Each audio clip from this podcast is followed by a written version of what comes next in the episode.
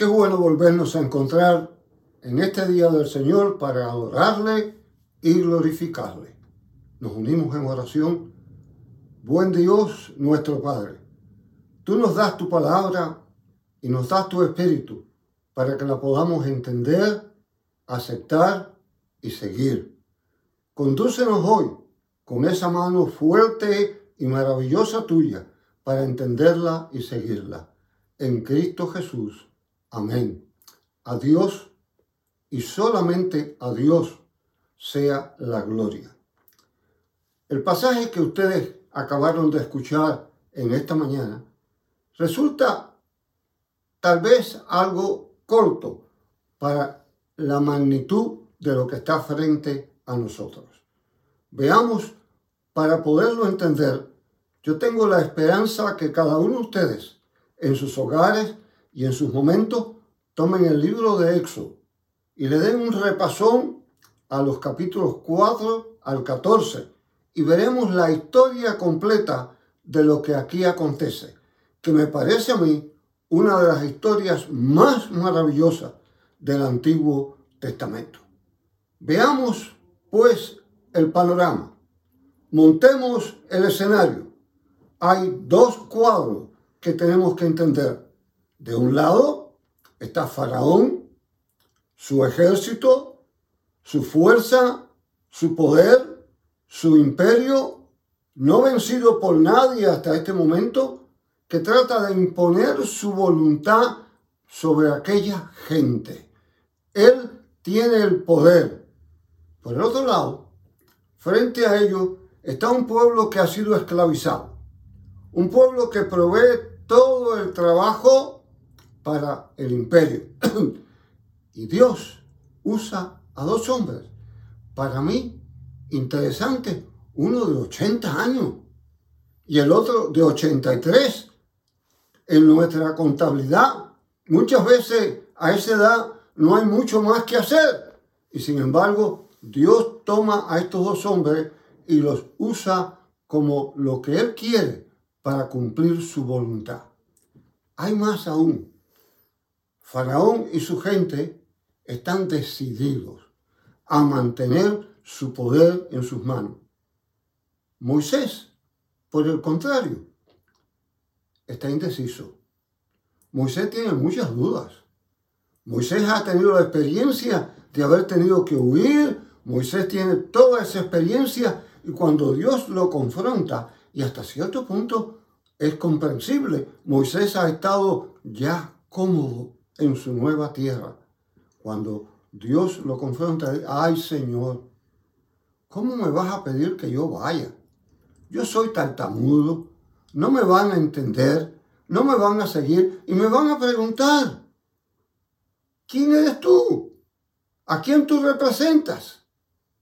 Dios le responde de una manera maravillosa. Le dice, toma la vara que tienes en tu mano, tírala al piso. Y la vara se convirtió en culebra. Cógela ahora por la cola y la vara vuelve a ser vara. Aún Moisés sigue con duda. Le recuerda que su hermano Aarón lo va a ayudar.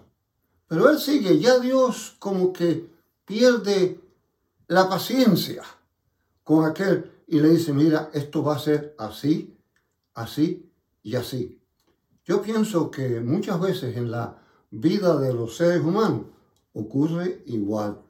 Muchos de nosotros se nos llama a hacer algo, se nos llama a cumplir la voluntad de Dios y buscamos muchas excusas. Ha, aparecido el tema que ustedes escuchan como yo escucho muy a menudo. ¿Con qué cuentas tú para eso? Cuando alguien va a hacer un programa, cuando alguien va a desarrollar algo, la pregunta es, ¿y tú con qué cuentas para eso? ¿Con qué tú cuentas para eso? A mí me llama la atención en la historia de la religión, Teresa de Jesús o Teresa de Ávila, como algunos la llamaban, comenzó en Ávila, en España, una reforma total de sus conventos. Y era una mujer algo controversial, el obispo la confronta y le dice, ¿con qué tú cuentas para toda esta reforma?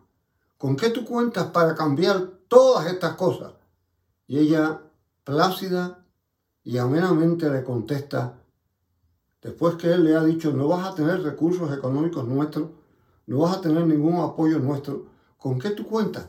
Y ella, con esa sonrisa que la caracterizaba, le dice, pues yo cuento con una peseta.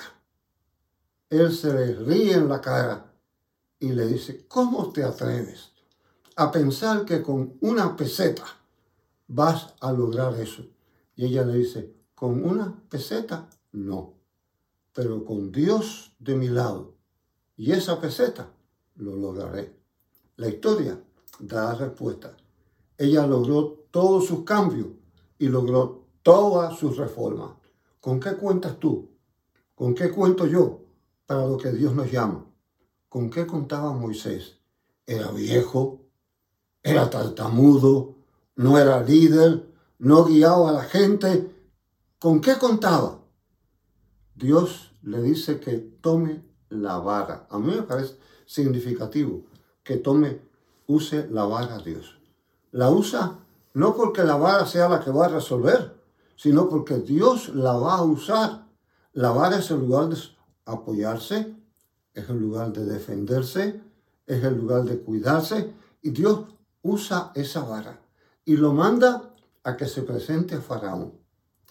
Cuando ustedes lean el pasaje bíblico van a encontrarse con la maravilla de que se enfrenta a Faraón y Faraón no lo acepta. Hace la seña tirando la vara al piso, sale la culebra, Faraón llama a sus magos, sus seguidores, hacen lo mismo, pero la culebra que sale de la vara de Moisés se traga a todas las otras. Nueve veces, nueve plagas tocan a Faraón y Faraón no ve la luz. Hay piojos sobre la tierra, hay langostas que consumen todo, hay granizo que cae sobre la tierra, hay muerte, hay destrucción, hay sangre y cada vez más y más Faraón sigue en su posición y empieza a regatear con Dios. Algo suma mente negativo y peligroso. Comienza a negociar con Dios. Cuando la cosa se va apretando, dice, bueno, yo los dejo salir ustedes, pero dejan a ustedes su ganado. Esto y lo otro. Entra un negocio. ¿Sabe que muchas veces los seres humanos nos gusta negociar con Dios? Y es muy bueno tener de nuestro lado o ser un buen negociador. Yo conozco algunos y conozco algunos en esta congregación nuestra que son maravillosos negociadores. Y es bueno usarlo, conocerlo, tenerlo. Pero hay un área donde no hay negociación posible. Y esa área es con Dios. Cuando Dios demanda, pide, exige, dirige, no hay negociación posible es obediencia total lo que corresponde. Y allí, en cada una de aquellas nueve plagas, Dios de una manera maravillosa le pide a Moisés que use aquella vara. Y use aquella vara en la forma de señal para traer o parar lo que estaba pasando. Se me ocurre a mí pensar que aquella vara, todo lo que representa, es Dios apoyando, Dios cuidando, Dios soportando, Dios guiando, y así lo hace con aquel pueblo que iba a sacar de la esclavitud a la libertad.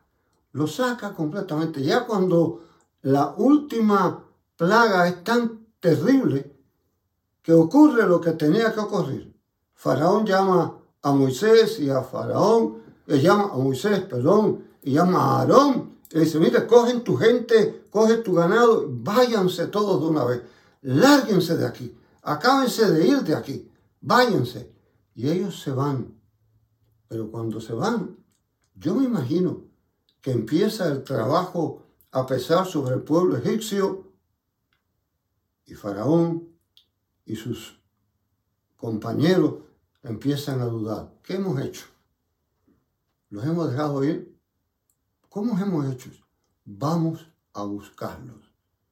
Vamos a buscarlos.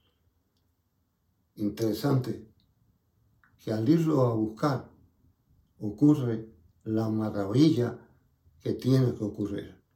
Los van persiguiendo, los van persiguiendo y cuando Moisés y su gente descubren que lo están acercando, claman. De nuevo Dios le llama, usa la vara, toca el mar y el mar se abrirá. Se abre el mar. Pasa el pueblo hebreo. Viene detrás el faraón con los egipcios y se cierra el mar. Dos lecciones que yo quiero que queden aprendidos con qué cuentas tú para enfrentarte a la vida. ¿Con qué cuentas tú para la vida? Recuerdan anteriormente que Dios le recuerda a Moisés que celebre la Pascua. Y al celebrar la Pascua, habría de sacrificar el cordero. Y habrían de comer la Pascua con prisa, de pie, con hierba amarga, con la vara en la mano, debían de comerla para continuar la ruta y marcar el dintel de la puerta con sangre y sería la señal de que el primogénito de todos los egipcios y de todos sus animales moriría, pero no los del pueblo hebreo. Esa fue la primera Pascua. La Pascua que yo llamo imperfecta. La Pascua que reflejaba a la que tú y yo podemos celebrar, Cristo Jesús. La Pascua del Cristo que se sacrificó. La sangre que te limpia a ti y me limpia a mí.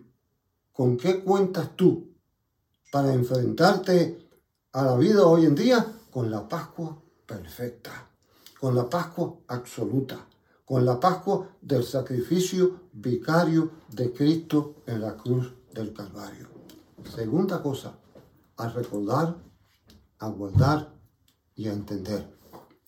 Cuando apretó la cosa, cuando vino el dolor, Moisés marchó frente al mar y salió en seco.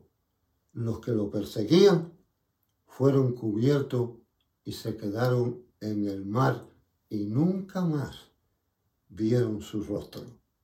El orgullo, las posesiones, los edificios, todo lo demás caerá y los que son capaces de solamente seguir su voluntad y no la de Dios, serán sepultados por ello. Más los que confían en Dios y oyen su voz y le siguen, llegarán a la tierra prometida. Mis queridos amigos y amigas, ¿con qué contamos nosotros para enfrentarnos a un mundo con pandemia, a un mundo con situaciones económicas, con separación, contamos con Dios. La vara que vimos en el pasaje no es más que el apoyo, no es más que la protección, no es más que el reposo que Dios te da a ti, que Dios me da a mí. La promesa no puede ser más grande. Dios nos llevará de la mano y nos libertará. Él había hecho la promesa al pueblo que los huesos de José serían traídos y allí se estaba cumpliendo. A veces nos inquietamos porque quisiéramos que las cosas acontecieran en el tiempo nuestro y no es el tiempo nuestro, es el tiempo de Dios. El escenario se clausura Faraón, su fuerza, su imperio, su juventud, sepultadas en el mar, derrotados. Del otro lado, un pueblo esclavizado con un hombre de 80 y otro de 83 al frente, liberados.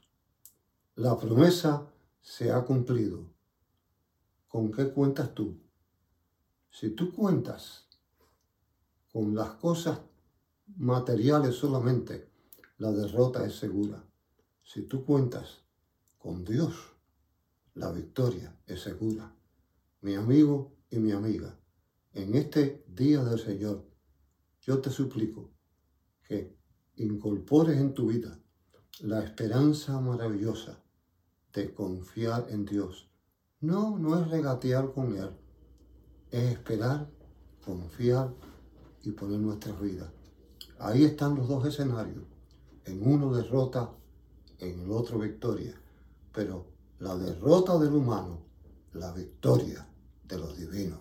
Así nos ayude Dios. Oremos. Buen Dios y Padre, tú eres nuestro amparo y nuestra fortaleza, nuestro pronto auxilio. En ti confiamos y esperamos. Y en ti, oh Señor, pedimos que nos guíes y nos guardes. En el nombre precioso de Cristo Jesús. Amén.